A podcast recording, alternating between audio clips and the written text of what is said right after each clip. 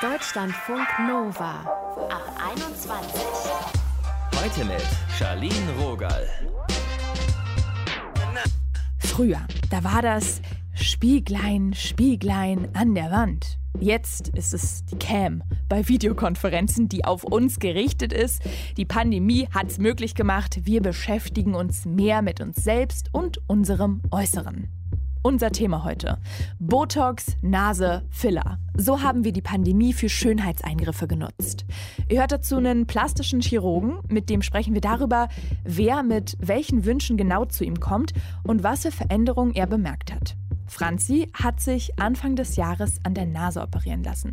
Warum sie das gerade dieses Jahr gemacht hat, das haben wir mit ihr bequatscht. Hallo Franzi. Hallo.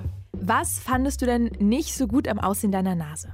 Mm, also meine Nase war vorher mehrmals gebrochen und es guckte tatsächlich oben ein kleiner Knochen raus. Dann hatte ich halt den ähm, Höcker auf der Nase und verrutschte Knorpel. Also die Nase war halt einfach ja, in meinen Augen krumm und schief. Die war halt einfach nicht gerade. Und haben andere dir das auch bestätigt, so wie du es beschreibst, denke ich, huiuiui, das hört sich wirklich ganz schön schief an. Hm, also wenn ich das jetzt so beschrieben habe wie dir jetzt, dann haben die meisten, haben einige schon gesagt, ja, okay, stimmt, also so wie du es jetzt sagst, stimmt. Aber die meisten haben eigentlich gesagt, nee, lass die Nase so wie die ist, die passt zu dir, die ist, die ist okay. Aber okay war mir halt einfach nicht genug. Warum hast du gedacht, da will ich jetzt was unternehmen? Ich finde mein Gesicht total schön. Und nur diese Nase hat mich gerade gestört. Also gerade bei Selfies, so von äh, oben, dachte ich immer, oh, alles ist gut, bis auf die Nase, die stört mich. Also irgendwie hat die mich so ein bisschen verhässlicht, wenn man das so sagen kann. Weil du gerade Social Media erwähnst, glaubst du, dass ähm, gerade so Selfie-Situationen der Umgang, das Nutzen mit Social Media dazu auch so ein bisschen beigetragen hat, weil du dich mehr siehst, weil du dich mehr vielleicht mit deiner Optik auseinandersetzt? Ähm, nee, das glaube ich nicht. Also ich, ich bin ja jetzt erst seit äh, Dezember letzten Jahres ähm, bei Instagram jetzt besonders unterwegs und ähm, das Problem mit der Nase habe ich halt schon ewig. Also ich habe ja in meiner Jugend Handball gespielt, wo die Nase äh, die ersten Brüche erfahren hat und ähm, die Nase stört mich halt schon ewig. Also diese, dieses Krumme und Schiefe, das stört mich jetzt nicht erst seit kurzem. Also das ist wirklich schon einige Jahre so. Und das war ja nicht dein erster und einziger ästhetischer Eingriff. Was hast du denn sonst noch so machen lassen oder was lässt du regelmäßig auch machen? Also ich habe ähm, mir vor elf Jahren meine Brüste vergrößern lassen und ähm, ja, regelmäßig lasse ich mir äh, Botox in die Stirn spritzen. Allerdings jetzt auch nicht so regelmäßig, weil ich habe ja jetzt zwei Kinder bekommen in der Schwangerschaft und in der Stillzeit darf man das natürlich nicht machen. Also ich habe es ein, zwei Jahre mal regelmäßig, zweimal im Jahr gemacht. Und wenn das jetzt wieder zu doll wird mit der Stirn, dann mache ich das auch wieder. So aus meiner Perspektive ist es irgendwie ziemlich jung, damit anzufangen. Es war ja dann schon so Mitte 20, oder? Also ich bin jetzt auch äh, 30 und denke so, okay, dann hast du ja schon ein paar Jahre so Eingriffe oder Behandlungen gehabt. Äh, mit 27 habe ich das erste Mal, äh, habe ich mir das erste Mal die Stirn spritzen lassen und mit ähm, 20 habe ich mir die Brust vergrößern lassen. Mhm. Das heißt, du fandest, das war der richtige Zeitpunkt. Ähm, ja, also mit der Brust, das war der richtige Zeitpunkt, weil das war genau der ähm, der Wechsel von äh, Schule, also nach meinem Abitur, in dieser großen Pause, bevor ich meine Ausbildung anfange. Das heißt, die alten Leute von der Schule kennen mich mit der kleinen Brust und die Leute ähm, von meiner Ausbildung kennen mich mit der großen Brust. Und äh, jetzt halt das mit dem Botox, also mit 27, ich habe halt diese Falten schon gehabt und ich fand es jetzt, die haben mich gestört und dann habe ich sie weggemacht. Hm. Wie reagierten da immer so dein Umfeld, deine engsten Freundinnen, deine Familie, wenn du was machen lässt, zum Beispiel jetzt mit der Nase? Also die meisten finden es nicht gut. Gerade mein Mann, der ist halt völlig dagegen. Er sagt, äh, ja klar, ich, er liebt mich so und ähm, ich bin okay, so wie ich bin. Er hat halt total Angst, dass irgendwas schief geht. Also das sind auch die meisten Ängste vom äh, Freundeskreis. Also äh, die sagen alle, oh Gott, bevor da irgendwas schief geht, bevor es am Ende noch schlimmer aussieht, als du es jetzt findest, mach's lieber nicht. Und macht es gar nichts mit dir?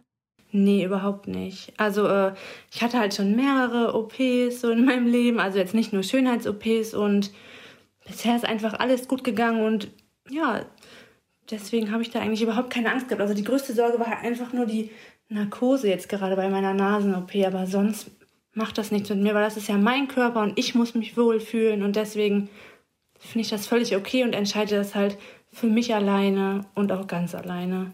Du gehst ja auch sehr offen mit deinen Schönheitseingriffen um. Ich habe das auf Instagram gesehen. Da gibt es äh, viele Bilder von dir, zum Beispiel auch nach der OP direkt oder mit Pflastern auf der Nase. Warum hast du dich für diese Offenheit entschieden?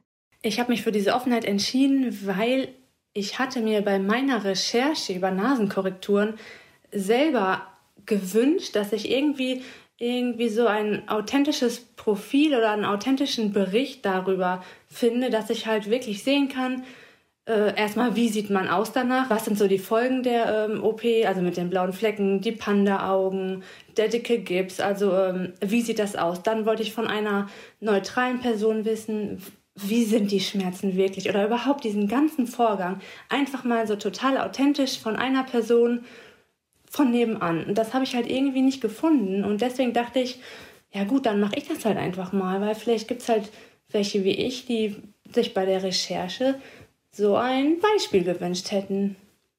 Und wie war die OP und wie waren die Schmerzen für dich?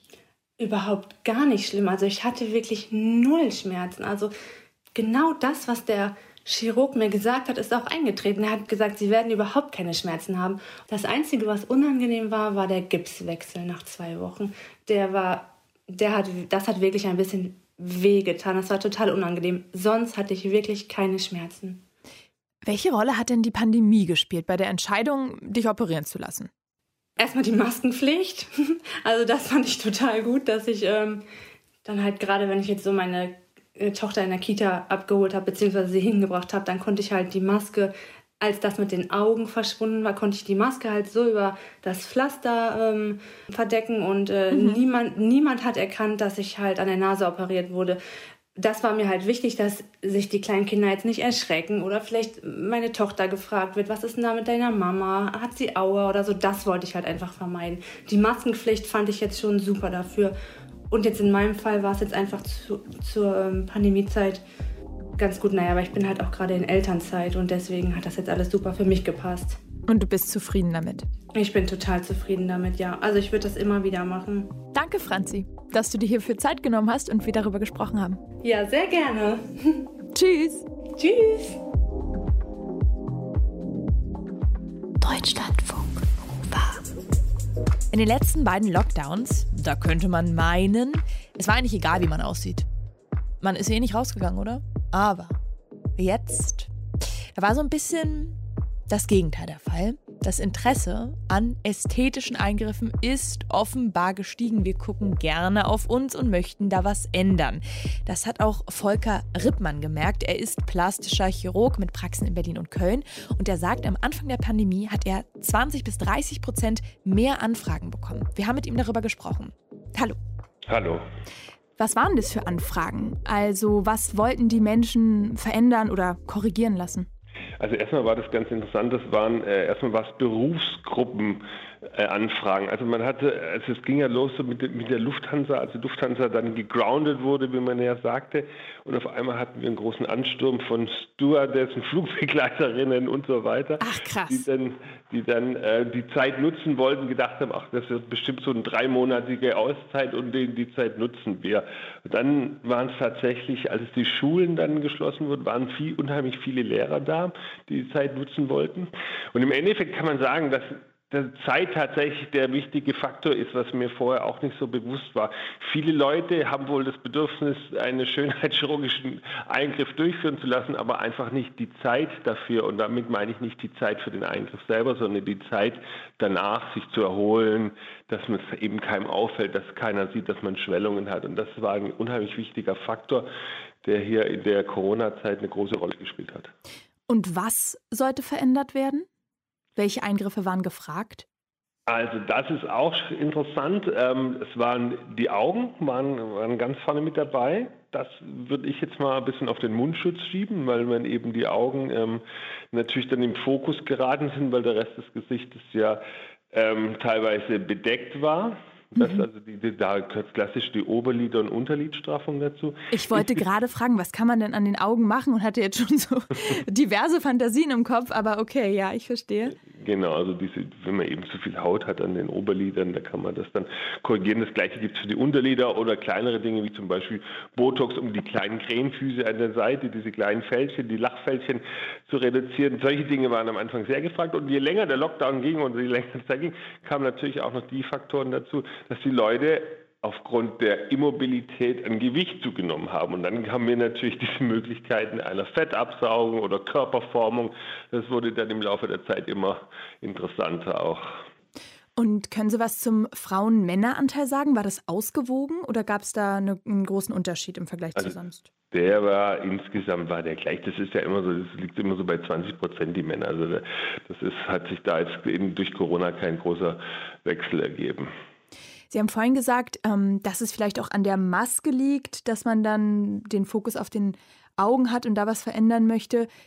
Ich hatte so den Eindruck, dass man sich durch Homeoffice einfach auch mehr sieht. Ja, mehr, auch mehr mit sich selber beschäftigt. Das ist auch mhm. ein ganz wichtiger Faktor. Ne? Man, wenn man die ganze Zeit zu Hause ist und sich dann eben auch dann häufiger wahrscheinlich auch sieht und auch unter anderem natürlich auch durch die ganzen Videokonferenzen sich viel häufiger sich selber sieht und sich dadurch selber mit sich selber, mehr mit sich selber beschäftigt, das war bestimmt auch ein, ein, ein wichtiger Faktor, warum mehr Leute sich entschieden haben, da irgendwas dann verändern zu wollen. Hm. Wenn die Nachfrage nach Schönheitseingriffen steigt, dann ist es ja, sag ich mal, auch besser für sie. Und gleichzeitig hm. haben sie aber auch ein kritisches Buch geschrieben über Schönheit, über Schönheitsoperationen. Was hat sich in dem Bereich verändert, was Sie da so drauf gucken lässt?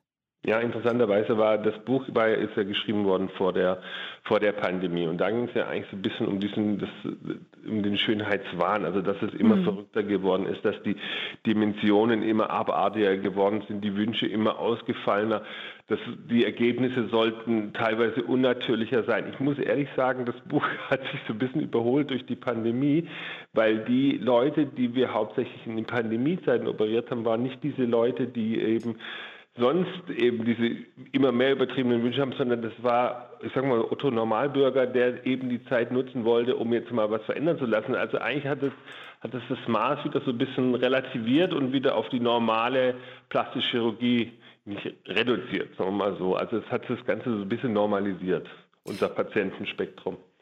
Wer kommt denn da sonst?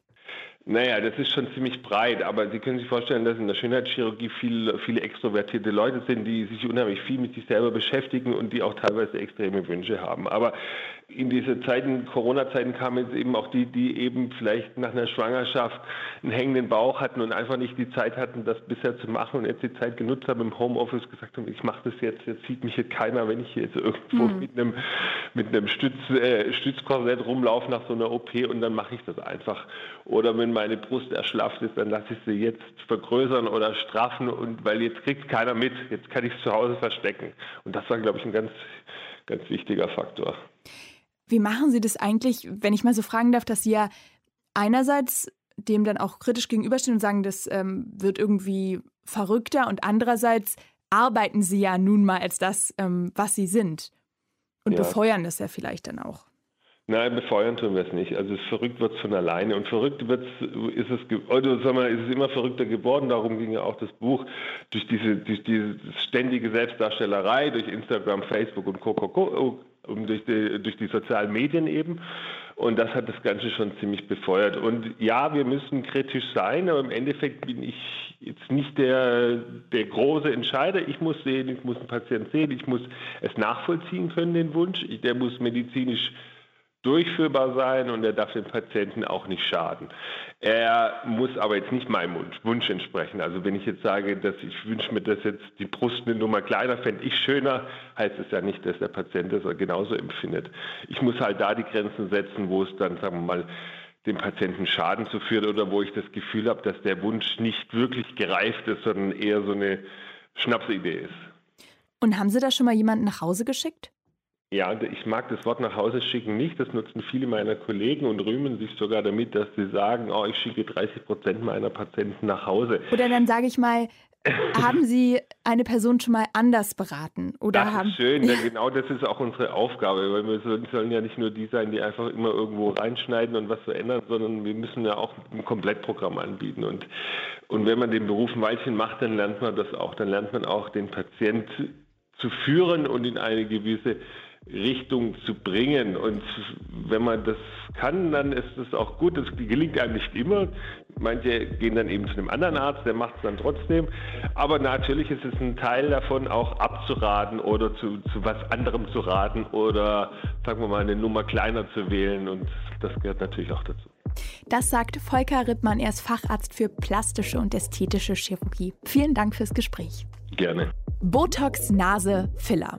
So haben wir die Pandemie für Schönheitseingriffe genutzt. Das hat uns hier heute beschäftigt. Und am Ende gibt es jetzt noch ein Quiz für euch. Ein Mini-Quiz.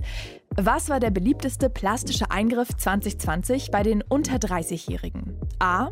Die Brustvergrößerung. B. Eine Botox-Behandlung. Oder C. Das Fettabsaugen. Die Zeit ist um. Das Ergebnis kommt. Die richtige Antwort A. Laut der Deutschen Gesellschaft für ästhetisch-plastische Chirurgie ist auf Platz 1 die Brustvergrößerung. Die hat 39,3 Prozent aller Eingriffe ausgemacht. Und wie zufrieden wir sind mit unserem Aussehen, das steht offenbar im Zusammenhang mit Geschlechterrollen. Eine Studie der Uni Bielefeld hat ergeben, dass Jugendliche, die sich an traditionelle Rollenbilder halten und daran auch so ein bisschen orientieren, unzufriedener mit ihrem Körper waren. Also eine stärkere Gleichstellung der Geschlechter, auch schon im Jugendalter, könnte zu einem positiven Körperbild führen. Sowas wünschen sich die Forschenden. Seid gut zu euch. Mein Name ist Charlene Rogal. Tschüss, danke fürs Zuhören. Und falls ihr Bock habt auf Ab 21 abonnieren, dann macht das doch einfach. Deutschlandfunk Nova. Ab 21. 21. Montags bis freitags ab 21 Uhr und auf deutschlandfunknova.de.